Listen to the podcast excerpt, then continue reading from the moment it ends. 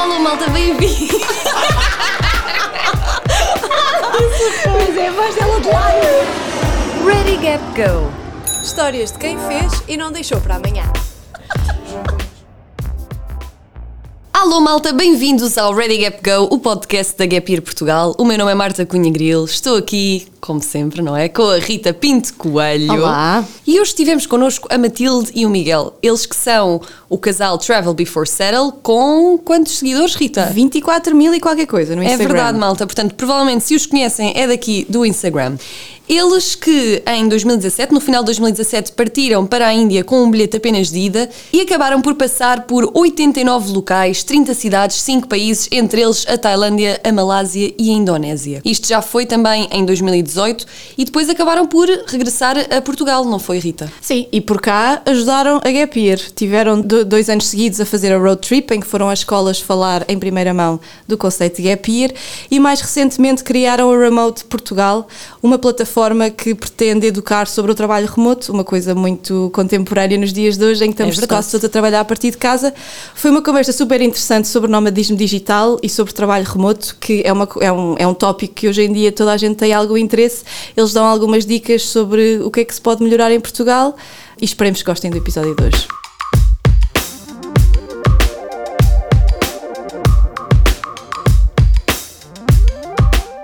Vocês estão juntos, eu vou-vos começar por perguntar há quanto tempo, porque isto quando se tem um casal, não é? Estas perguntas são todas naturais, se vocês estiverem à vontade de falar um bocadinho claro disso. Gostava de perguntar há quanto tempo é que estão juntos e se o vosso bichinho das viagens começou antes do Miguel e da Matilde ou quando se juntaram? Eu acho que era um bocadinho difícil começar antes, no sentido em que nós já nos conhecemos há 12 anos e estamos juntos há 9.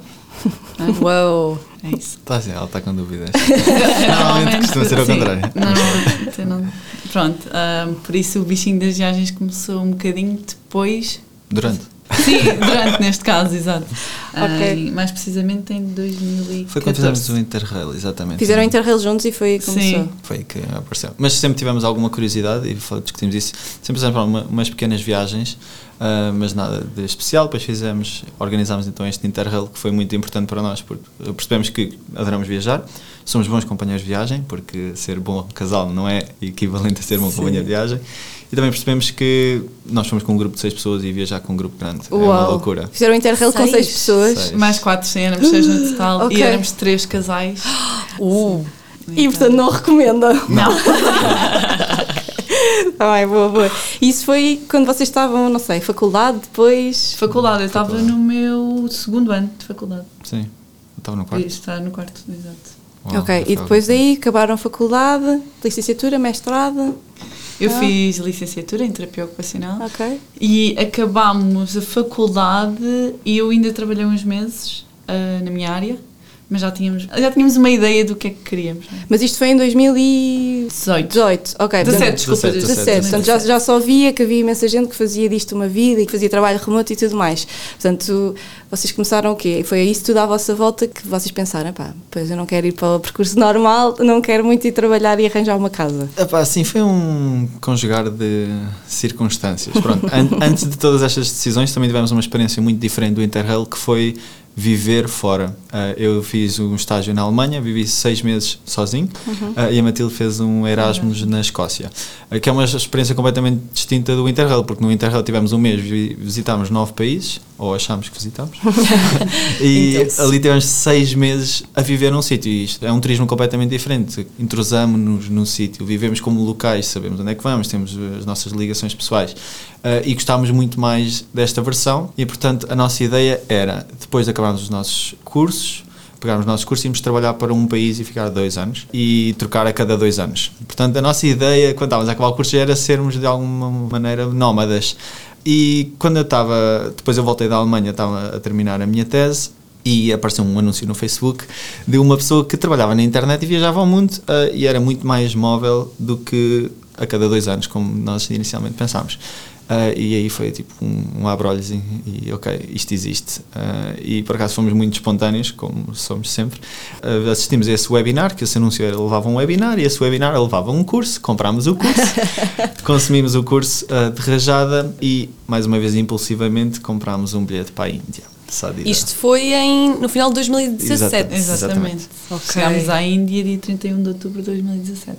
E vocês já iam muito com esta filosofia de quererem ficar algum tempo nos sítios e não viajar à Interrail, não é? Sim, tínhamos essa ideia, mas ao mesmo tempo estávamos com uma fome de viajar. Portanto, inicialmente não correu muito bem como tínhamos planeado, porque a ideia era começarmos então de alguma forma a fazer algum trabalho na internet. A ideia era começar a ganhar dinheiro na internet para poder estender a nossa estadia ao máximo, porque até então levávamos as nossas poupanças. Uh, não tínhamos uh, ideia nenhuma de quando é que iríamos acabar essa viagem. E na Índia, como tudo é completamente diferente, o que acabou por acontecer, sem darmos por isso, foi de 3 em 3 dias estávamos a, a mudar de sítio e a querer conhecer mais sítios e, hum, pronto, é normal, nós estávamos mesmo a querer muito, muito, muito viajar e depois apercebemos que isso não era viável, pelo menos para uma pessoa que queria ao mesmo tempo uh, começar a trabalhar e, e a construir o seu próprio projeto. E quando nos apercebemos disso, se calhar já foi só dois meses depois, quando fomos para o próximo destino, que foi Tailândia. A vossa ideia de trabalhar enquanto estavam a viajar, neste caso, não tem nada a ver com aquilo que vocês estudaram, ou sim? Nada. Nada a ver. nada. Foi completamente um start again. Na altura pensávamos que não era possível de conjugar pronto, a nossa, os nossos cursos com o, o, o, estilo de vida que queríamos. Agora, se calhar, já pensamos de uma maneira um bocado diferente, mas também já estamos muito mais informados e calejados neste mundo do online. Mas não nos arrependemos, começámos tudo novo e aprendemos tudo do zero. E costumamos dizer que foi um ano intenso de aprendizagem, que aprendemos mais durante um ano do que em cinco ou seis anos de faculdade. Claro que é um, é um exagero, mas é. Claro, e, e vocês, quando foram para a Índia, vocês ainda nem tinham projeto, ou seja, vocês tinham esta ideia de quererem começar a ganhar dinheiro e fazer, eh, começar esta carreira digital, mas tá, enquanto estavam a começar a viajar, estavam também a começar a construir este projeto. Exatamente. Aliás, antes de irmos para a Índia, a última viagem que fizemos aqui em Portugal e que desde então fazemos todos os anos foi irmos para a Costa Vicentina aos dois e começámos aí o Instagram apenas do, do Travel Before Settle. E depois fomos para a Índia sempre a alimentar o Instagram, porque lá está, estávamos um pouco perdidos, não sabíamos o que é que queríamos fazer. Então o nosso início, os primeiros meses foram todos e apenas Instagram, tirar fotos, crescer uma audiência. E depois, aí, passado uns meses, é que nos apercebemos: ok, nós precisamos mais do que isto para, para viver. E aí, quer dizer, como é que perceberam isto? Foi a conversar em viagem com outras pessoas também faziam nomadismo digital, fazer esses cursos todos que se calhar vocês também fazem. Como é que alguém começa a fazer isto? Como é que alguém. Ou como é que vocês fazem? Se calhar é melhor assim, não é? Se calhar não estamos aqui a dar lições a toda a gente, mas como é que vocês fizeram? Uh, eu acho que foi, foi uma constante tentativa e erro, tentarmos aí também aprendermos com o caminho como é que nós funcionamos e o que é que gostamos mais de fazer. Por exemplo, uh, começámos, tínhamos comprado aquele tal curso e começámos a, seguir certas pessoas e inspirar-nos por certas pessoas que já faziam de uma certa maneira. E nós íamos seguindo até que percebemos, ok, gostamos disto, não gostamos disto. E fomos percebendo muita coisa. Por exemplo, no primeiro ano estávamos completamente dedicados ao Instagram, se calhar estávamos em, muito inspirados em certas referências no Instagram. Até que de repente, por exemplo, houve uma mudança no algoritmo e um algoritmo que é um bicho de sete cabeças e o nosso negócio caiu tipo 70%. O nosso negócio que na altura era só Instagram e nós começámos a pensar, ok, se nós queremos algum tipo de estabilidade na internet, não podemos confiar o nosso negócio ou a nossa vida a uma rede social. Uhum. Uh, portanto, foi um, foi um importante abre-olhos para nós. Isto aconteceu na Malásia. Então, barricámos-nos num, num, numa casa, fizemos house sitting, também foi uma experiência engraçada. Fizemos house sitting durante um mês numa casa de um milionário. O que é, que é house sitting? Para quem não sabe, o que é que, o que, é que acaba por ser isto? É, é estilo babysitting, mas com uma casa? É estilo boa ideia. é, é, uma experiência que nós aconselhamos imenso a quem quer começar a viajar e poupar dinheiro em viagem. Uh, nós estávamos muito focados, como eu já disse, nós fomos apenas com o dinheiro que tínhamos poupado, então estávamos focados ao máximo em poupar uh, o máximo dinheiro que conseguíssemos e percebemos que a maioria dos custos iriam ser no alojamento. Portanto, começámos a ver várias hipóteses de, de poupar dinheiro no alojamento e uma dessas hipóteses, que foi a melhor sem dúvida, foi o Pets and House Sitting. E isto é o que é, nós inscrevemos-nos através de uma plataforma e depois podemos ir para a casa de uma pessoa que quer ir de férias e que precisa que alguém tome conta ou da casa ou dos seus animais. Uh, e normalmente uma pessoa que precisa de alguém que fica a cuidar da sua casa é porque a casa vale alguma coisa e, e, é uma boa casinha e foi o que nos aconteceu neste caso. Por acaso até tínhamos cães, mas também tínhamos caseiros a tomar conta da quinta, portanto também não precisávamos fazer grande coisa. Tínhamos uma, uma empregada 24 horas por dia a, A cozinhar O que é que para nós. vocês faziam? foram Nós trabalhávamos o nosso negócio apenas, foi ótimo. Fizemos o nosso primeiro e-book, ah, foi ótimo para nós. Tivemos um mês naquela casa só, só, só a trabalhar, super focados e, e foi uma experiência incrível. E temos muitas mais house sitting que aconselhamos muito a Bem, fazerem. incrível, incrível. Mas, eh, quer dizer, isso é também um bocadinho sorte. No cálculo que não seja toda a gente consegue ir para a casa de um milionário na Malásia. Não, há É muitas. assim, na plataforma há muitas casas boas. Ok. Aliás, há malta que é esquisitinha ao ponto de estar habituada a viajar de casa boa em casa boa e depois quando aparece uma casa na- da classe média reclama. Ah, mas a plataforma é muito assim, porque pronto, lá como o Matilde disse, se as pessoas precisam de alguém que tome conta dos animais ou da casa é porque vale alguma coisa. O que custa, na verdade, é a primeira casa, porque é uma plataforma baseada em reviews e custa muito a primeira casa. Nós tivemos sorte em ter uma pessoa bondosa que nos ah, recebeu para a primeira casa e depois fizemos um trabalho soberbo e tivemos 5 estrelas com uma grande review e a partir daí conseguimos ter muito mais facilidade na- nas candidaturas. Agora, é muito bonito house sitting e pet sitting, mas é preciso uma elevada flexibilidade. Porque, por exemplo, estamos aqui recebemos um e-mail. Há uma casa para março nas Caraíbas e nós temos que candidatar para uma casa em março nas Caraíbas. Temos lá estar em março nas Caraíbas. E depois também ainda falta, e depois ainda temos o tempo de decisão, também às vezes demora um bocadinho e, e às vezes é mais em cima. muito- por exemplo, agora a altura de Natal e passagem de ano, tipo, são imensas casas por todo o mundo. Pois, mas vocês na viagem tiveram essa sorte, porque se calhar conseguiram marcar um bocadinho mais em cima, mas que isso não é a regra. Sim, exatamente. Esta é uma plataforma que acaba por ser paga, ou seja, como é, como é que se chama a plataforma?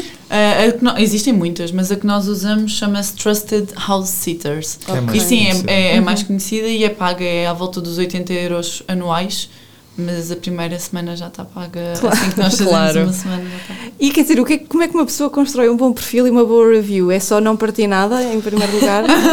Eu acho que essa é uma boa pergunta porque eh, também, completando o que o Miguel estava a dizer, não é só sorte. Um bom perfil é importante e nós, por acaso, assim que conhecemos a plataforma, estávamos com pessoas que estavam nesse momento a fazer eh, o pet sitting e que nos deram algumas dicas, inclusive ter um vídeo eh, ajuda imenso a, a- as pessoas ganharem confiança connosco, a ter um vídeo a apresentar-nos, também falámos um bocadinho dos nossos animais. Abertura a uma videochamada, a abertura a chegar um dia mais cedo para entender a casa e estar com a pessoa. Fizemos sempre isso. E depois, assim, há sempre um bocadinho de sorte, mas a sorte também Não, constrói-se, procura-se. Uhum.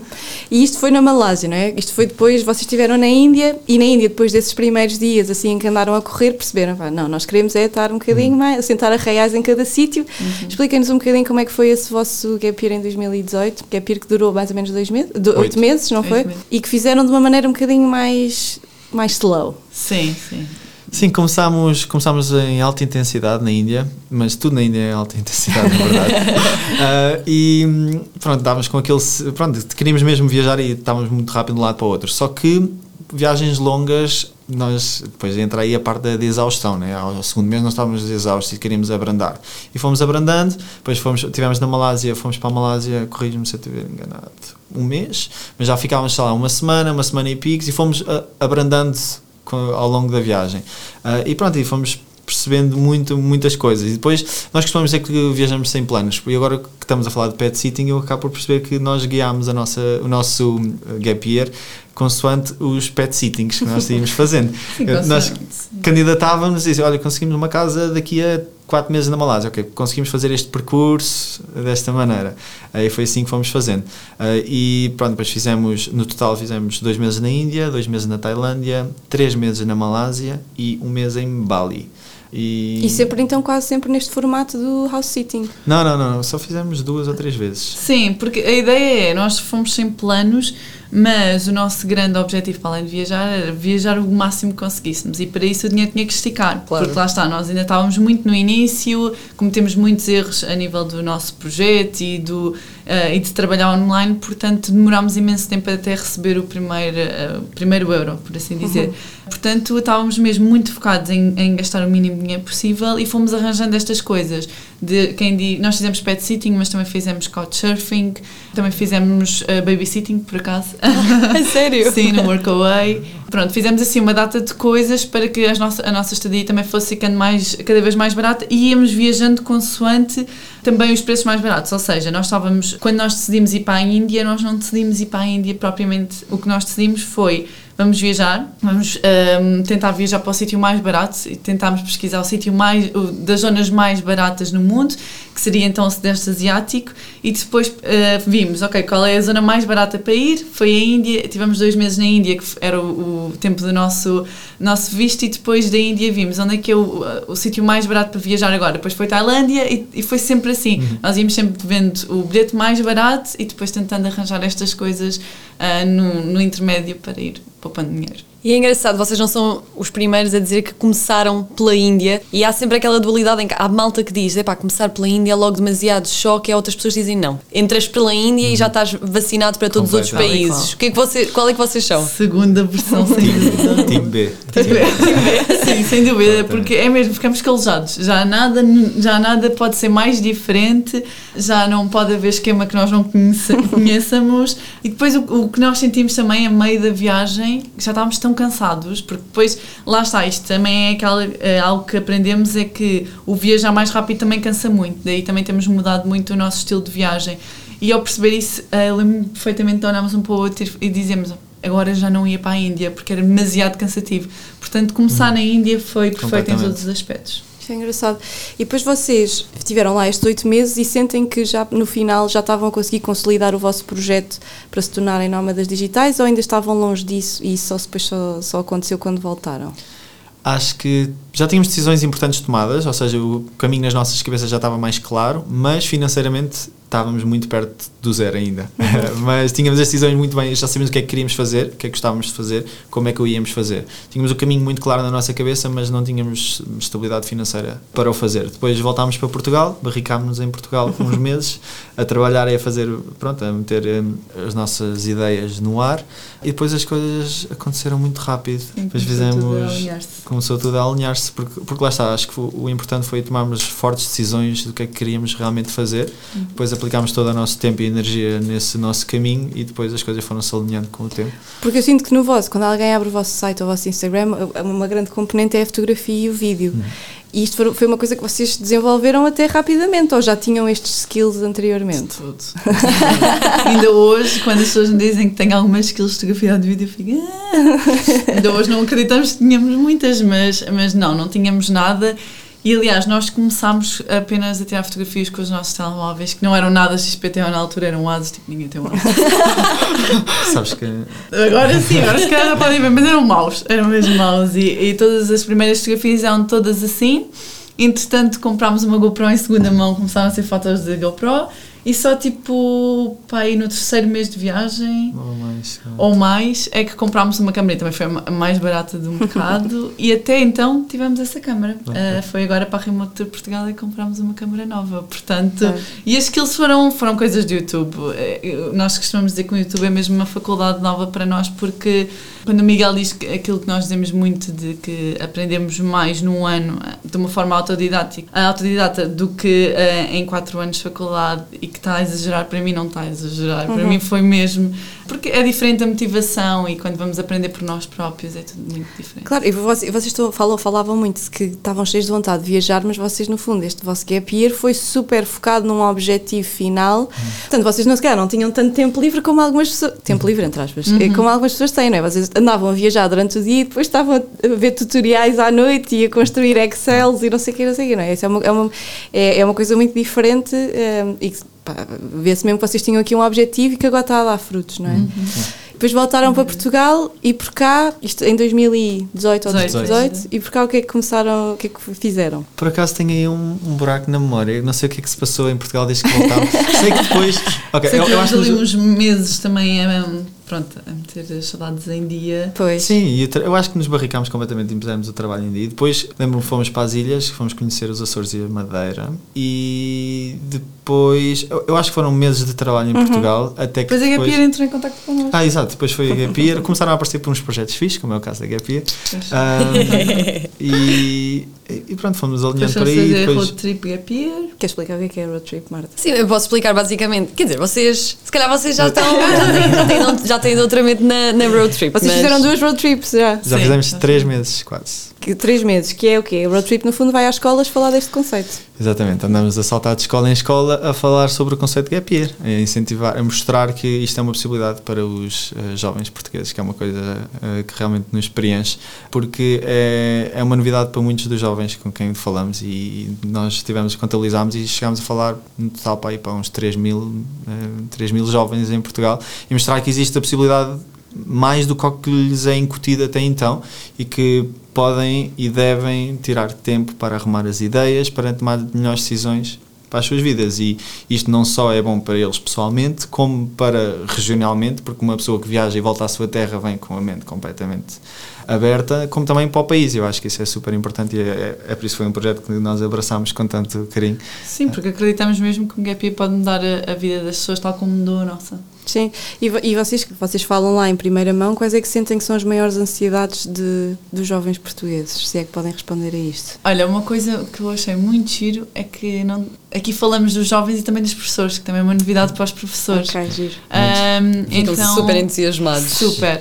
Uh, uh, temos histórias muito engraçadas. Os, os miúdos ficam muito entusiasmados pela parte da viagem, de, uh, de conhecer algo novo e também de esta parte que o Miguel estava a dizer, de poderem parar um bocadinho para saberem o que é que querem, porque é normal os miúdos não saberem tão novos já o que é que querem fazer para o resto das suas vidas e depois há muita pressão de, dos professores, dos pais, dos colegas. Então é bom, um, eu, eu sinto que eles ficam muito entusiasmados em saberem que existem outras opções e depois uh, temos muitas pessoas a perguntarem-nos porquê que não apareceram mais cedo quando eu era um aluno. e depois temos sempre a ideia que também ainda podem. Gap Year não tem idades. Estávamos a falar que o vosso nome é inglês, Travel Before Settle. Vocês hoje em dia querem falar diretamente para o público português. Porquê? Porque nós chamamos-lhe, se calhar estou a salar um bocadinho à frente da conversa, mas eu chamo-lhe o síndrome do português, que é o quê? O português acha que Portugal é pequeno e que Portugal é limitado. E então cria, há muito bom português a criar coisas para o mundo. Uh, e esquecemos de Portugal. E eu acho que é importante haver alguém que realmente zele e que lute pelos nossos, porque realmente passamos um país incrível, temos ótimos profissionais, temos ótimas mentes, e eu acho que somos um país pequeno relativamente. Ninguém chega a 11 milhões de pessoas.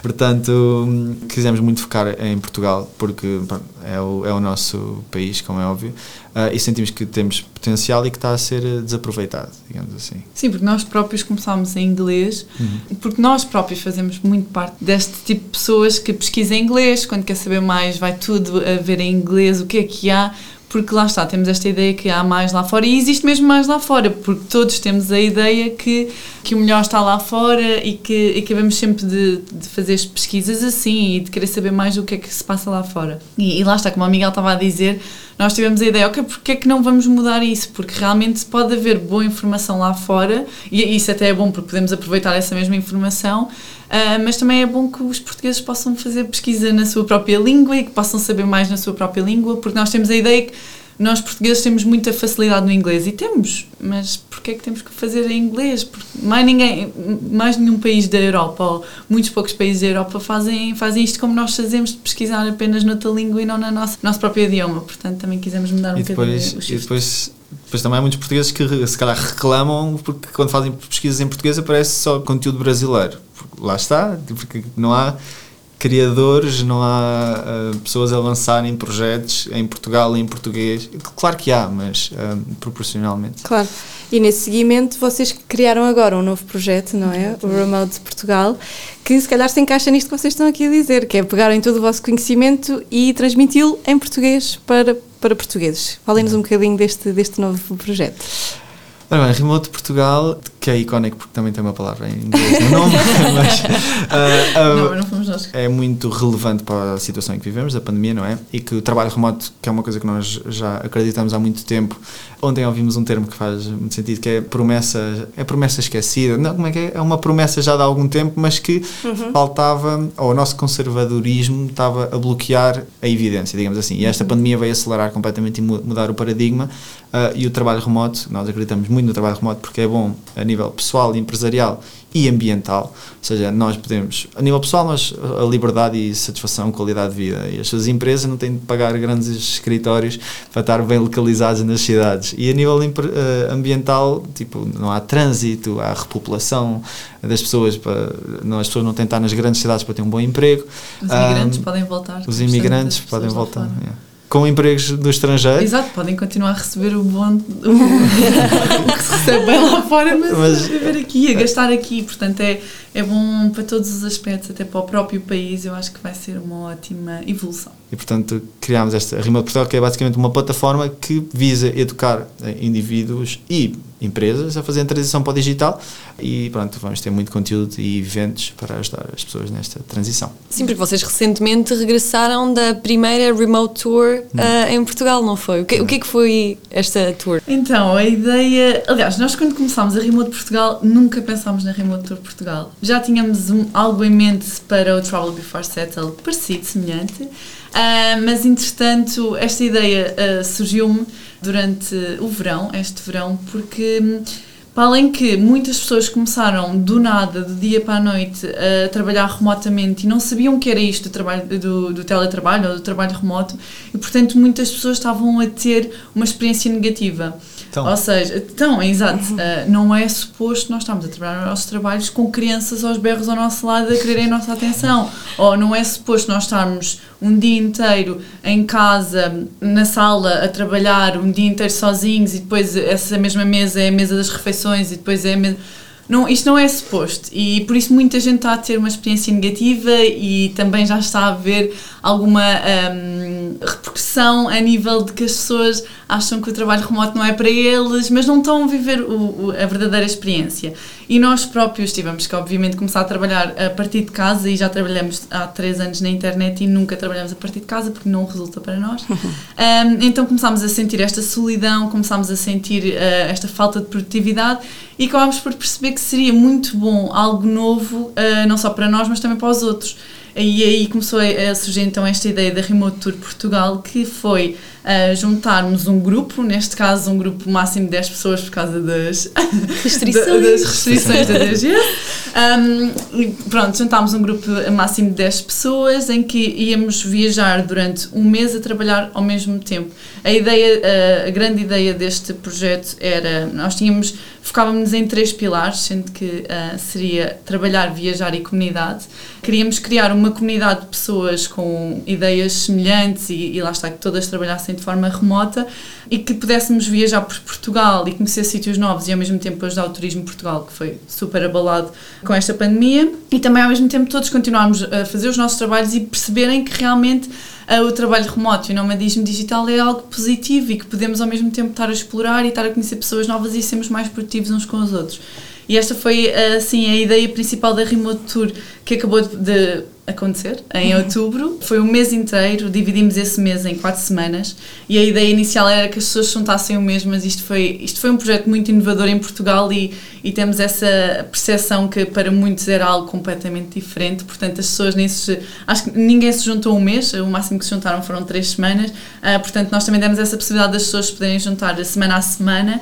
Um, e acabámos por fazer quatro sítios diferentes de Portugal, fomos, um, começámos em, em Valongo do Voga, em Águeda, numa quinta rural. Depois fomos para um co-living, também para as pessoas perceberem aqui que Portugal já tem estas estruturas para nómadas digitais. Fomos para um co-living no Jerez. Desculpa, falaste co-living. O, que, co o que é que é um co-living? É estilo.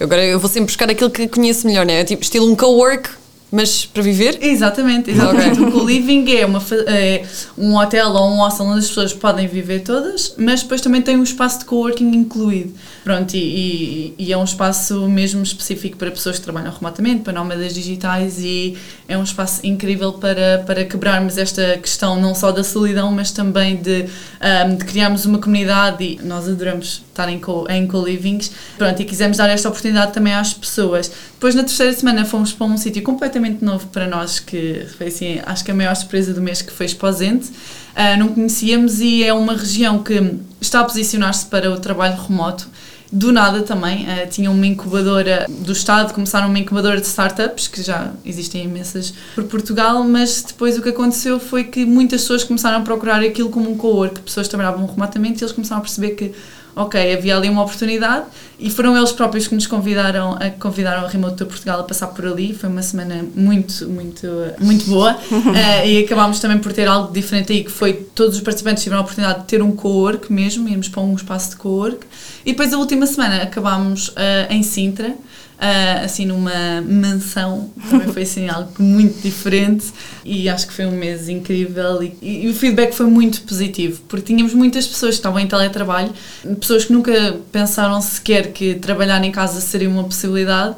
E depois lembro perfeitamente do feedback de uma das primeiras, uh, na primeira semana, uma rapariga que estava em teletrabalho numa empresa aqui de Lisboa que disse: uh, Enquanto vinha para aqui, já me tinha inscrito na, na tour, mas enquanto estava a guiar aqui para a tour, pensei, então pera, se eu posso fazer isto, também posso estar uh, ao mesmo tempo a viver de Londres, onde os meus irmãos vivem, uh, e continuar a trabalhar para Lisboa.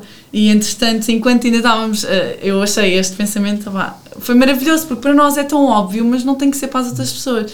E não é, e não, e não é, é e não é. Uh, e depois durante a tour ela manda-nos uma mensagem a dizer só para dizer que vai acontecer a minha a minha a minha empresa tornou-se mesmo remota 100% remota para sempre e, e, ela vai para Londres. E ela quer muito Lindo. começar mesmo a ir para Londres a viajar e, não, e isto enche-nos o coração. Isso é espetacular. E vocês nas conversas que foram tendo agora nesta vossa primeira tentativa a vossa primeira experiência desta tour as pessoas sentem que Portugal está preparado para receber esta quantidade de trabalho remoto ou está-se a preparar para isso? Como é que é a situação? É uma situação sensível um, para o estrangeiro, Portugal já está nas bocas do mundo como destino de eleição para nómadas digitais. Porquê? Porque nós temos uma qualidade de vida difícil de igualar temos boa comida, temos bom tempo, temos surf, temos um conjunto de fatores que é, é, importante na hora de escolher. Temos a segurança, é um dos países mais seguros do mundo, é um país que tem estruturas de um país europeu, portanto, Bali, por exemplo, que é a capital do nomadismo digital há muito tempo, falha em certos fatores, como a parte da, segurança, como a parte, se calhar, é um nomadismo digital mais superficial, ou seja, aqui isto é, uh, com o Web Summit também está a trazer muitas startups e tipo malta mais séria, mais empreendedora uh, aqui para. Ou seja, Portugal já está nas bocas do mundo lá fora. No entanto, é mais nas Lisboa e Porto. E agora Ericeira está a crescer um bocadinho. Uh, sentimos que ainda não existem infraestruturas para receber por Portugal inteiro, o que é super importante, que é para descentralizar o turismo. Claro. Mas isto ainda não é um conceito popular para os portugueses. Uh, mas nós temos algum contacto com algumas entidades públicas e já está a haver alguma motivação de, se calhar, adaptar as bibliotecas dos, das freguesias, ou, pronto, haver algum, alguma infraestruturas, boa internet, atividades, eventos para começar a, a, dissipar estas pessoas por Portugal. Já existe essa motivação, agora até quando é que isso vai se tornar uma realidade é outra questão, mas acho que temos super condições para ser um país de referência no, no mundo digital. E vocês querem se tornar então a referência de, para quem tiver dúvidas sobre trabalho remoto, vai ter com vocês, é isso? Sim, exatamente. ah, se tornar referência, isso, o, obje, o objetivo não é tornar referência, o objetivo é ajudar mesmo pronto, as pessoas e empresas, nós não estamos a ganhar um, um euro com a Remote Portugal, uh, é mesmo ajudar pessoas e empresas a fazer a transição para o digital, porque sabemos o que é que Portugal pode ganhar com, com isto. E ajudar mesmo nesta parte de, de criar as, ah, infraestruturas. as infraestruturas. Nós também queremos mesmo ajudar nessa parte porque falta isso para as pessoas terem mais esta vontade. Então até estávamos a discutir algo engraçado que um, um amigo do Miguel está reticente em relação aos coworks porque acha que uh, no trabalho dele, no dia a dia, tem muitas videochamadas e não vai estar a fazer videochamadas à frente de toda a gente. E as pessoas não têm noção que os coworks já estão preparados mesmo com, com um, a possibilidade de termos uma cabine só para as chamadas e ninguém nos ouve e estamos completamente eh, resguardados e há silêncio, etc. Mas a verdade é que ainda existe, existem imensos coworks em Lisboa, mas, por exemplo, uma das maiores dificuldades que tivemos com a Tour, nós queremos muito que a Tour passasse pelo Alentejo porque acho que é uma das zonas de Portugal que mais tem qualidade, que mais qualidade de vida tem. Mas é uma zona que é muito difícil arranjarmos, por exemplo, boa internet em sítios mais remotos. mais, mais remotos. Claro. Uh, e, por exemplo, isto é algo que temos que, que claramente mudar. E, e outra, outra situação, tipo, há sítios em Portugal que bastava ter infraestruturas para as pessoas que trabalham na internet e recebiam este turista o ano inteiro. Uhum. Porque é um turista muito diferente, nós falamos disto várias vezes. Enquanto que o turista normal, se calhar, vai para uma zona. Eu já disse esta frase algumas vezes, mas vou repetir porque faz super sentido. O turista normal fica uma a duas semanas numa zona muito cobiçada, numa uh, altura, época alta. E o trabalhador remoto fica, pode ficar até um, um a três meses em zonas menos populares em épocas menos concorridas. Uh, e, o, e, o, consumo é muito mais local, mais sustentável, portanto, e acho que o facto de não haver tantas freguesias adaptadas, bastava haver um co-work perto de certo alojamento com boa internet e isto já atrai este tipo de trabalhadores. Fazemos uma pesquisa e nós não encontramos muitos sítios em Portugal em que tenham estes Podemos três. dar o nosso, o nosso exemplo concreto. Nós estamos neste momento, a nossa base é em Santa Cruz, Torres Vedras, e para irmos para um co-work temos que conduzir 20 minutos até Torres Vedras.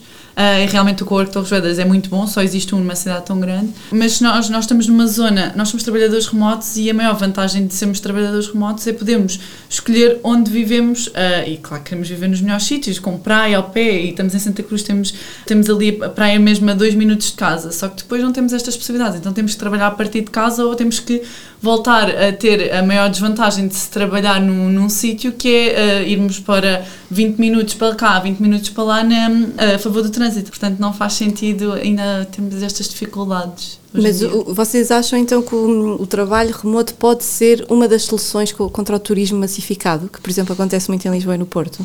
Contra, acho que é uma boa alternativa. Ok, uhum. sim. Não vai, isso vai sempre existir. Uhum. Uh, sempre existir também é um statement forte. Okay. Uh, é uma batalha longa, digamos assim. Acho que vão existir os dois, cada vez mais dos dois. Uh, mas vai sempre haver uh, as pessoas que vão ter, vão preferir ir duas semanas na. Porque a época alta normalmente também é, ou era, a altura do maior calor ou melhor tempo nos sítios. E vai sempre haver as pessoas que preferem marcar duas semanas e, com um grupo ou com a família para esses sítios. No entanto, acho que é uma excelente alternativa até para dinamizar na, nas épocas baixas, porque, por exemplo, o Algarve só vive do verão e aquilo se calhar morre uh, uh, no resto do ano. Se eu tivesse adaptado para este, e, e já muitas, muitas, está-se a adaptar. Nós durante a tour recebemos contactos de unidades hoteleiras do Algarve que queriam fazer parte da Remote Tour porque eles sabem que o turista é completamente diferente e que nós não queremos confusões, não, não queremos estar confusões no sentido de estar lá nas épocas altas, onde, há, onde toda a gente está, nós queremos estar noutra época e mais tempo. Uh, portanto, uhum. já existe esse, essa, esse interesse. E sim, acho que são turismos completamente diferentes que se vão complementar, digamos assim. Claro, porque acabam sempre por procurar também uma altura mais tranquila, porque no fundo estão a trabalhar, não é? Exatamente. Portanto, não. Sim. Exato, portanto, malta, fica aqui a dica para turismo Portugal, centro, norte, sul, para todo o lado, porque de facto, ou seja, eu que estava a ouvir só tenho coisas positivas, especialmente hum. para Portugal, e tu, Miguel, estavas a falar das condições que o nosso país tem, pá, e sem dúvida, sem dúvida alguma. E quem me dera a mim, se pensar agora também, trabalhar remotamente em casa, poder fazer isso, ou seja, poder estar a viajar, a conhecer, a mergulhar mesmo na, na cultura local, acho que é uma, uma forma super, super interessante e importante, especialmente agora. E eu estava aqui a pensar no, no nome, no vosso nome, não é? Travel Before Settle, no fundo, viajar antes de assentar. O que é que eu vou assentar agora? É o mesmo que era antes? pergunta difícil. É uma pergunta complexa. Nós sentimos que já, já estamos a assentar com esta pandemia mas, e, portanto, estamos a, a coçar-nos quase diariamente a, e a ver voos, apesar de que não devíamos ou podemos. Um, mas o que é que é assentar? Nós debatemos muito neste tempo e se aos 40 anos vamos ter de mudar o nome do nosso negócio. Eu acho que não. Eu acho que não. Uh, é um mindset. É um mindset, é um exatamente. Mindset. Porque podemos ter 50 anos e estar a mostrar a jovens portugueses o que é que travel before settle, viajar antes de assentar, é uma possibilidade para eles. Portanto, acho, acho que não. Agora, o que é que é o assentar para nós? Por acaso, pá, isto é um bocado pessoal, mas nós tivemos esta conversa, sei lá, no último ano, que foi, tínhamos eh, pensado que íamos viajar até eventualmente termos crianças. Mas eu depois comecei a pensar, ok, tipo, até aos 6 anos deles, eles não têm de estar fixos. Porque, ah, tivemos em Marrocos, tivemos em Marrocos com um blogger português muito, muito da velha guarda, já muito... João eh, Leitão. João Leitão, exatamente. Já, ele tem, tem um filho, dois, um, um que tem dois, três anos, e já, ele já viajou mais que eu. Pois. Miúdo. E tipo, por sítios que se fomos a perguntar a mil pessoas aqui na rua em Portugal, as mil pessoas não metiam lá os pés, porque existe este preconceito. Fez o Médio Oriente para cima e para baixo três vezes com uma criança. Três vezes? Para aí, duas ou três vezes, tipo, incluindo Irão, Iraque, uh, países que as pessoas não metiam lá os pés. Ele diz que tipo, é dos países que se sentia mais seguro levar o filho se calhar é mais do que se calhar Tem a escola da vida toda. Sim, eu acho que nesse momento nós estávamos, nós estávamos a, a, jantar com o João E eu acho que o João só relembrou a Miguel que realmente as crianças só entram na escola aos 6 anos. E eu li um clique ele perfeitamente. Ele relembrou-te. Sim, e, exato. E o Miguel tipo, ah, então pera. E foi mesmo genuíno. Ele Isso olha para mim e diz: que- Matilde, isso quer dizer que até aos 6 anos temos mais 6 anos para além do que estávamos a pensar. Isso é incrível. E eu, mas, mas não sabias? Eu também educadora de infância. como não sabia? Mas pronto, então houve ali. E agora ele fala imenso disso e é verdade. Porque, Pronto, percebeu que tínhamos ainda mais 6 anos. Mas respondendo um bocadinho ao que, ao que estavas a perguntar, Marta, no início uh, o nome veio porque hum, nós víamos muito. eh, Olha, acho que foi um bocado pelas redes sociais, porque vimos imenso os nossos. ah, tínhamos acabado a, a faculdade e, e víamos os nossos colegas já terem filhos e a casar, e isso para nós era algo muito estranho e não era nada o que queríamos. Então, ah, lá está, o que nós queríamos era viajar antes de assentar. E hoje em dia o assentar tem, outras, tem outra ideia, temos outra ideia completamente diferente, porque nós já dizemos, epá, temos que assentar mais, mas no sentido de, enquanto nómadas digitais, isto é muito normal acontecer, e quanto mais nómadas conhecemos, mais ahm, comprovamos isto, que é, normalmente começamos com aqueles tais 3, 4 dias a mudar, vamos passando, nós estamos agora numa fase em que ficamos um mínimo de um mês por sítio, ah, mas já falamos de, ok, se calhar ficamos um mínimo de dois e temos um colega nosso que já fica um mínimo de dois anos. Uau. Pronto, e ele continua a ser nómada digital e a trabalhar Bem. online. Sim, e eu acho que isto acontece muito e é normal porque tem todas as vantagens de nos en- enraizarmos no sítio e realmente vivermos aquele sítio, mas também de trabalharmos muito mais e isso é importante ah, porque ah, se nós sabemos que só vamos estar ali um mês, nós queremos conhecer e vamos dar muito mais de nós ao sítio, muito menos de nós ao nosso trabalho. Ah, portanto, quanto mais ah, prolongamos esta estadia, melhor também é para o negócio. Sim, faz todo o sentido, sem dúvida. Então, assim, também em tom de. Para, para terminar, quais é que são agora os próximos passos? Portanto, terminou agora a primeira remote tour em Portugal e agora o que é que vocês estão a pensar fazer? Se é que conseguem. Sim, exato. Ter previsões. Que Isto se calhar estou para aqui a fazer perguntas e ainda não há respostas. Isso é uma pergunta. Em termos pessoais ou profissionais? Da nossa vida ou da nossa. Quiseres responder. Exatamente, os dois, um. Nós queremos muito voltar à vida de nómada internacional, mas estamos numa pandemia global. Portanto, é, é uma situação complexa. Queremos muito voltar a viajar, apesar de que Portugal. Aliás, nós eh, durante a pandemia já explorámos bastante Portugal e amamos o nosso país e há sempre novas coisas por descobrir. Mas pronto, queremos muito viajar, mas temos de ver com, temos de jogar com a situação atual. Em termos profissionais, queremos cada vez mais focarmos no mercado português e ajudar cada vez mais portugueses a começarem na internet, com ou sem estudos, com ou sem, pronto, o, aquele backup académico, digamos assim. Cada vez mais focarmos no mercado português e ajudar cada vez mais portugueses a entrarem no, no online, tanto com o travel, ah, mais di- direcionado para a parte do nomadismo digital, como para o Remote Portugal, onde temos um- uma abordagem um bocadinho talvez mais profissional para realmente ajudar não só individuais, mas também as empresas e infraestruturas a se adaptarem, porque acho que pronto, o Remote Portugal pode realmente ajudar Portugal, lá está, não é tornar-se uma referência, mas é ajudar Portugal nesta transição para o digital, porque o nosso país tem muito a ganhar com isto. Não sei se tens alguma coisa a acrescentar. Acho que não dizia. Não, acho que a única coisa é que, hum, falando da Remote Tour Portugal, muita gente, todos os participantes ah, pressionaram-nos muito a fazer uma nova versão que não era nada ah, algo que tivéssemos em mente, se calhar pelo trabalho todo que deu. Ah, mas acredito que em breve nos vamos esquecer desse trabalho todo que deu, depois vamos nos arrepender e se calhar, eh, pronto, mas isto vai continuar. Portanto, a ideia se calhar é fazermos, ah, se houver próxima versão, é só para o ano, também por volta desta altura, e a ideia era, ótima, era podermos ir viajar outra vez e fazer umas boas temporadas lá fora. Pronto, Matilde e Miguel, muito obrigada. Vemos Muito obrigada, malta. Obrigada.